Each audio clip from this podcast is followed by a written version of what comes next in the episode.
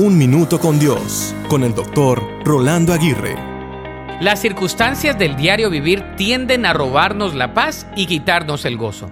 Por ejemplo, no tenemos control del tráfico en las avenidas por las cuales transitamos, no tenemos control del clima durante el día, no tenemos control de los acontecimientos que pasan alrededor nuestro.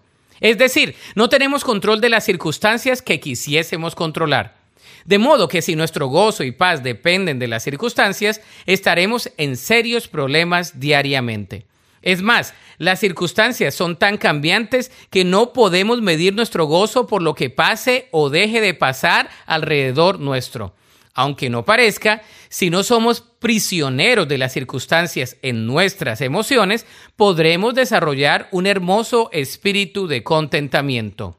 Napoleón Bonaparte dijo, el verdadero carácter siempre aparece en las grandes circunstancias. Deja que tu carácter te ayude a controlar cómo reaccionas ante las circunstancias y no dejes que las circunstancias te controlen a ti. De ser así, serías muy cambiante y poco constante. Comencemos a dar gracias a Dios y esto cambiará nuestra perspectiva al enfrentar las circunstancias.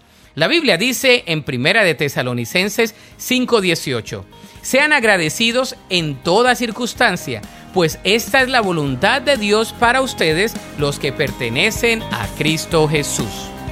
Para escuchar episodios anteriores, visita unminutocondios.org.